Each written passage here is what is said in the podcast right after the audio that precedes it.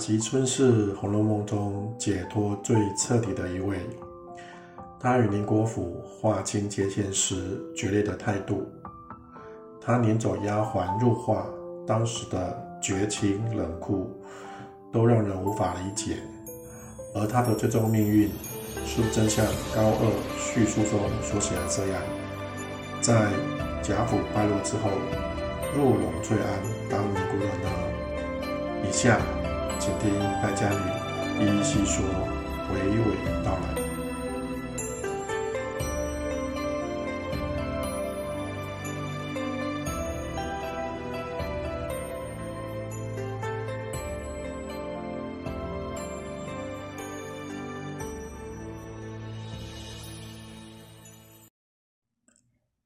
大家好，我是败家女，欢迎收听我的节目。贾惜春是金陵十二钗政策位列第八的人物。他和宁国府的哥哥贾珍年龄悬殊很大，大约比贾珍小三十来岁。惜春的母亲早逝，父亲贾敬长期住在城外的玄真观修道炼丹，很少回家。长期缺乏父母关爱的喜春，一直养在荣国府史太君身边，反而与宁国府的关系十分淡薄。小说对他的描写很少，第三回出场时只有八个字：“身量未足，形容尚小，还是个三四岁的小孩子。”所以，许多读者很容易忽略它。《红楼梦》第五回，贾宝玉神游太虚幻境，为全书搭建了一个非常完整的架构。故事的人物与情节都是根据这回的线索而展开的。第一次来到太虚幻境的贾宝玉。在薄命司里看到了自家姐妹的判词，有关惜春的判词是：勘破三春景不长，姿衣顿改昔年妆。可怜绣户侯门女，独卧青灯古佛旁。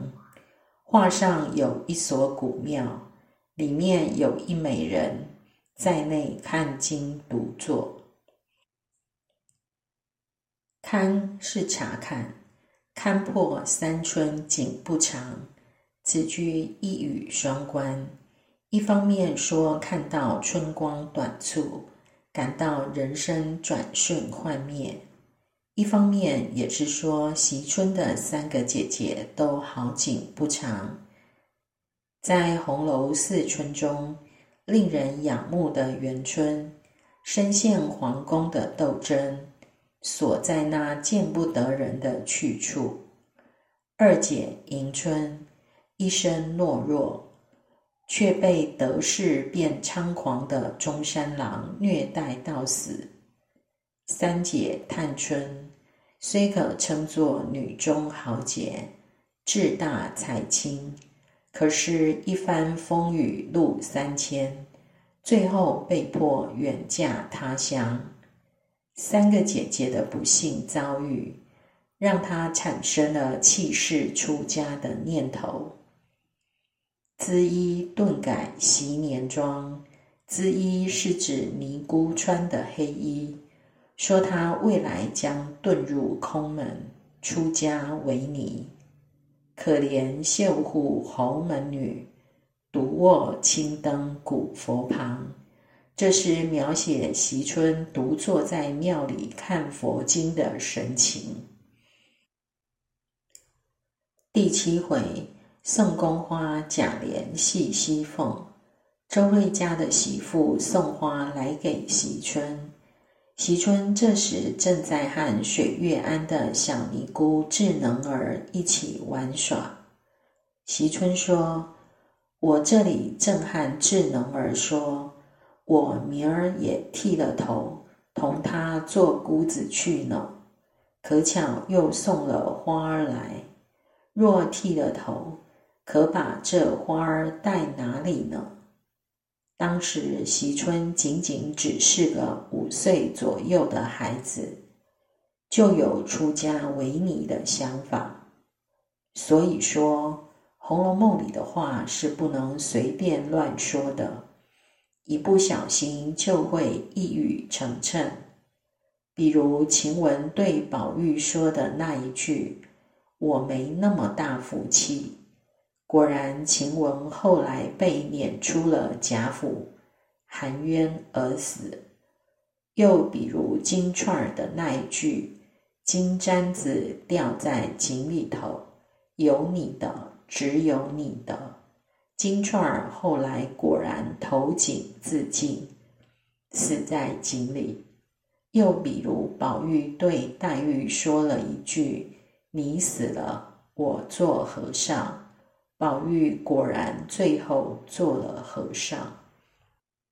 第二十二回元宵节，大家制作灯谜，小小年纪的喜春竟然语出惊人，做了佛前的海灯。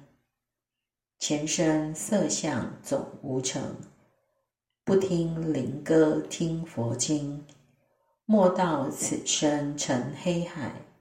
信中自有大光明，再次暗示了他最终将看破红尘。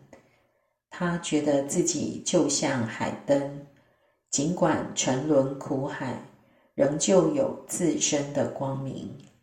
席春将整个世界视为沉沦的黑海，自己只有在佛门净土才能得到解脱。因此，注定了未来独卧青灯古佛旁的人生选择。席春的性格极端孤僻冷漠，由于双亲从小就不在身边，大他三十岁的长兄贾珍，又是宁国府中最荒淫的一个。潜意识中对亲密关系的陌生与畏惧，让他采取疏离或冷淡的方式保护自己。小时候缺少的爱，总有一天会结成心头的冰。第六十三回，贾静因为服食金丹中毒身亡，贾珍悲痛欲绝。下了马，和贾蓉放声大哭，从大门外便跪爬进来。宝玉也穿了校服，连贾赦、贾琏也率领族中人哭着迎了出来，但文中却没有惜春任何伤心的描写，仅仅一句轻描淡写的话带过。只见李纨、凤姐、宝钗、黛玉、迎、叹、喜等早在中堂等候。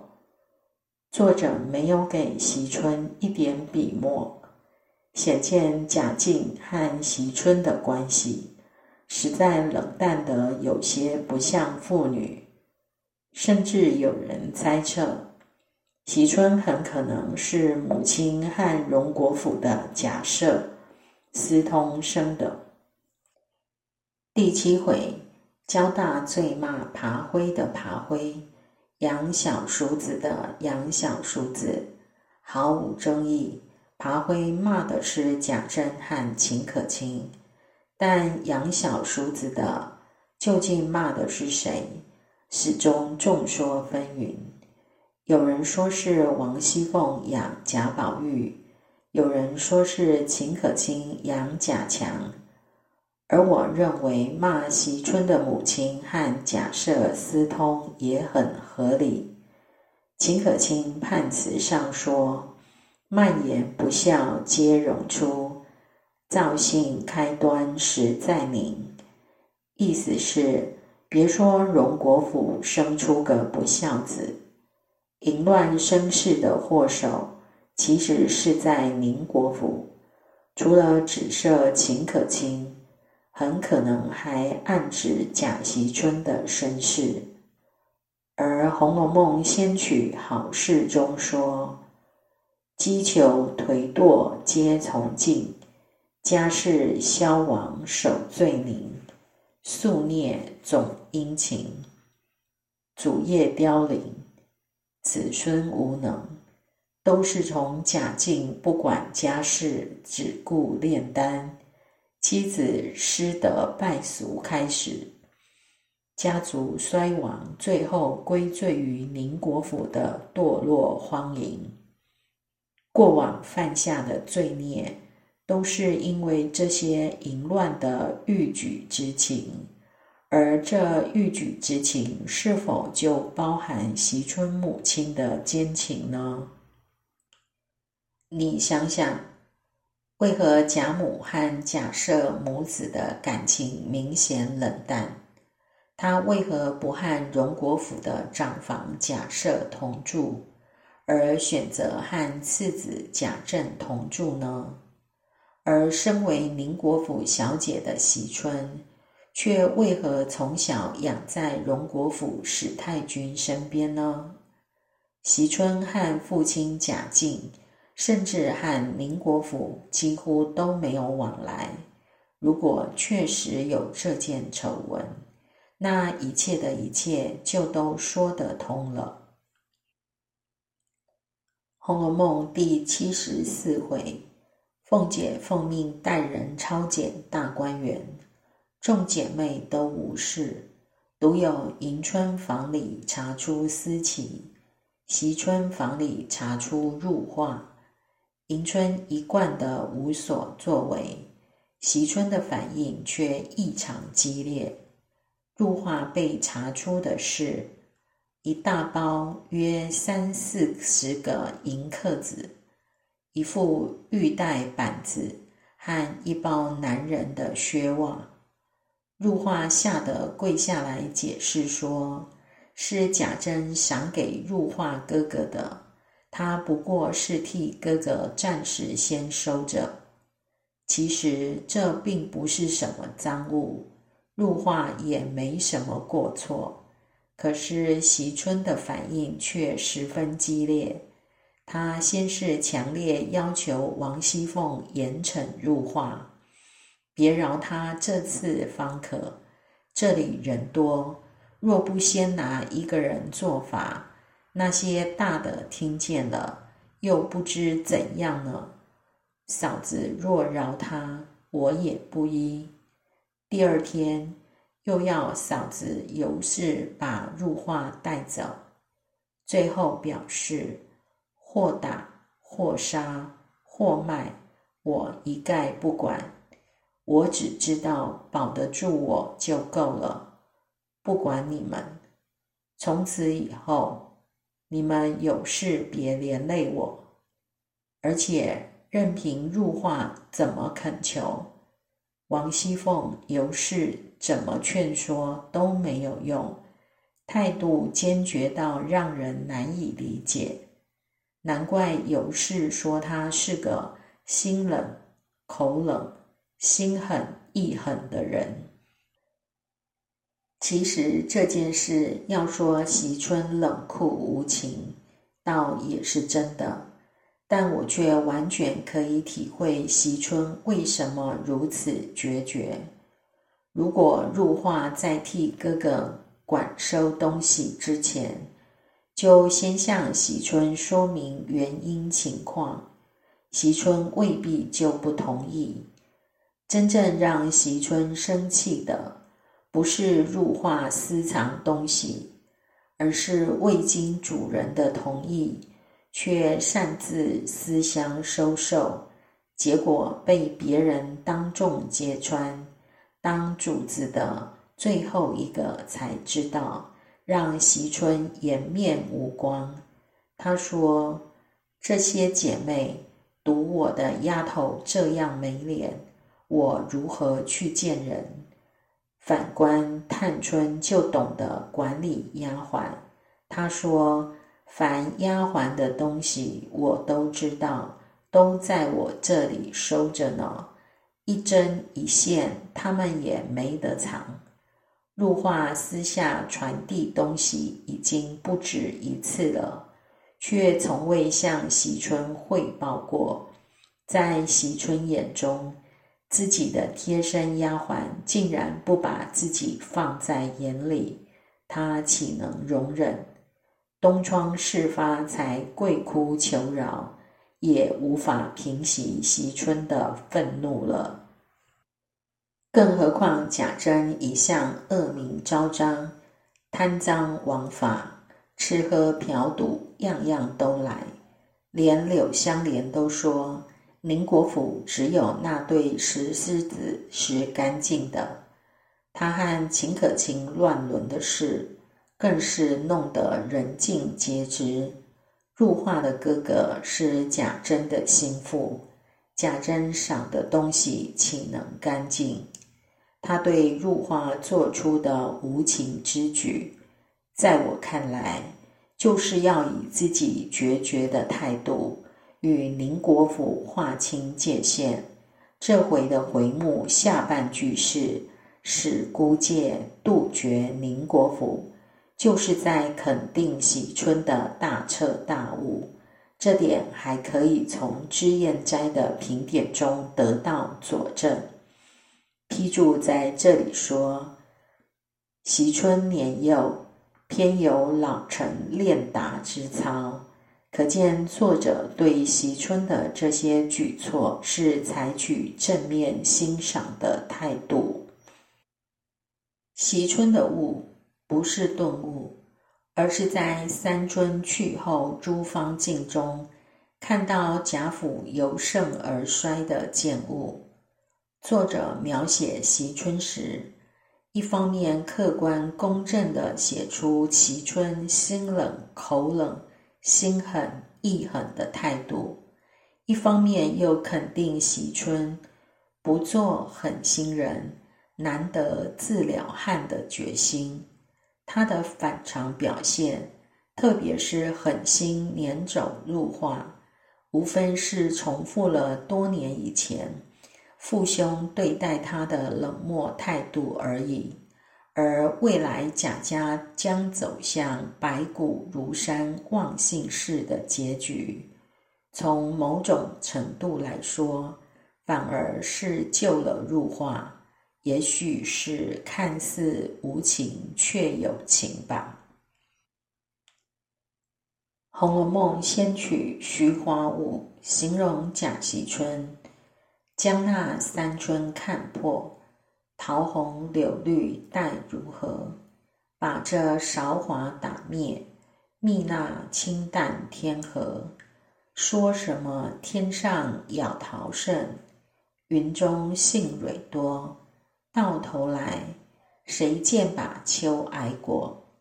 则看那白杨村里人呜咽，清风岭下鬼吟儿，更兼着连天衰草遮坟墓。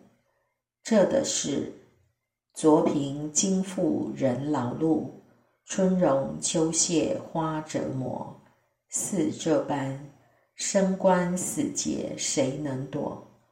闻说道：“西方宝树换婆娑，上结者长生果。”判词和仙曲中所说的三春，都是说他姐姐元春、迎春、探春的悲剧结局，使他意识到人生纵有桃红柳绿，也是好景不长。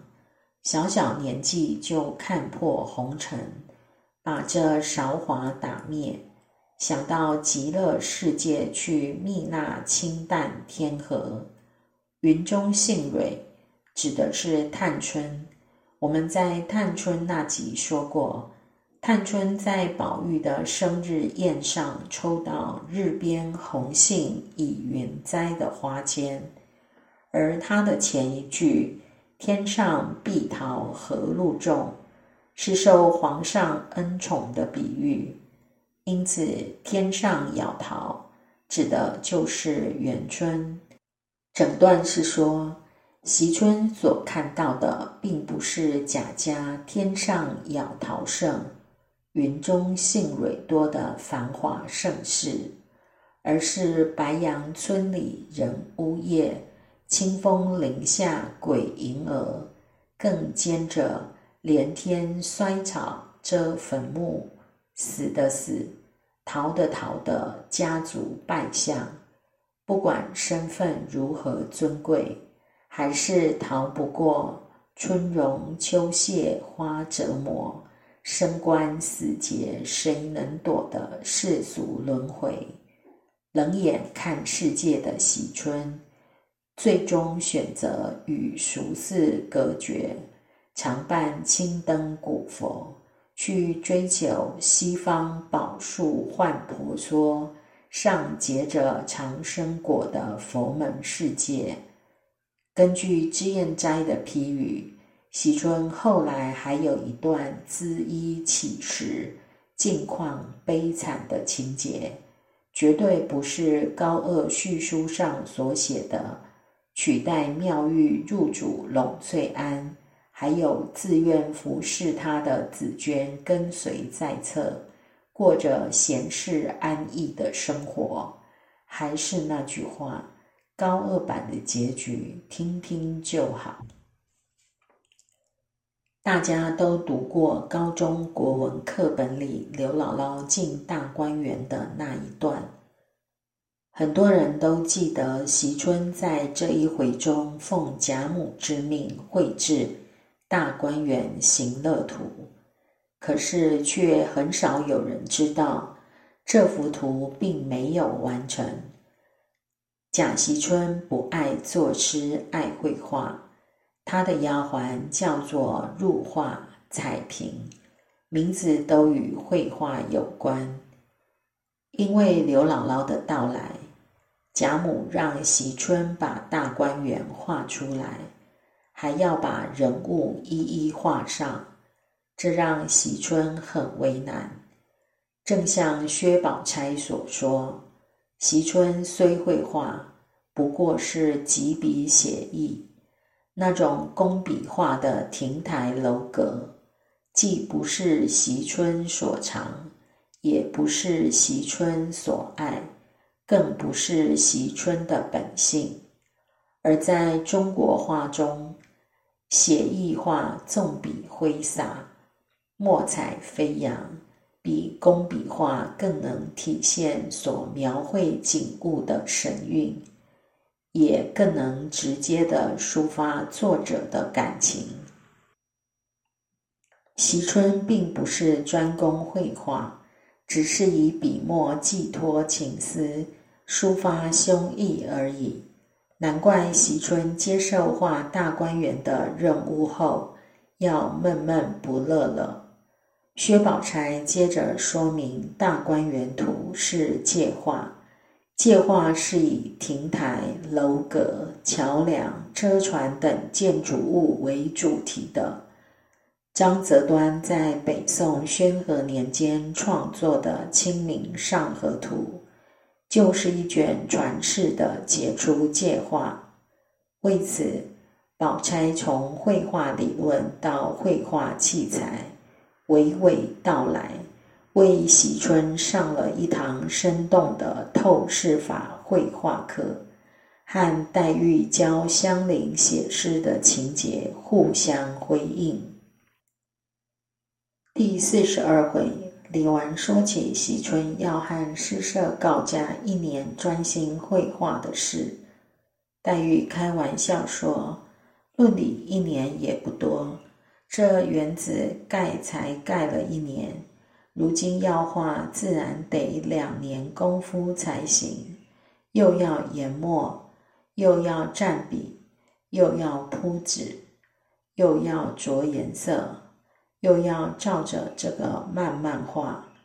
都怪那刘姥姥要什么画，她是哪门子的姥姥，叫她母蝗虫罢了。还为这幅画起了个“西皇大绝图”的题跋，把众人都逗笑了。每每有人看到这一段，都会惊讶林黛玉竟能极尽刻薄之能事，做出这种比喻，林黛玉的形象因此一落千丈。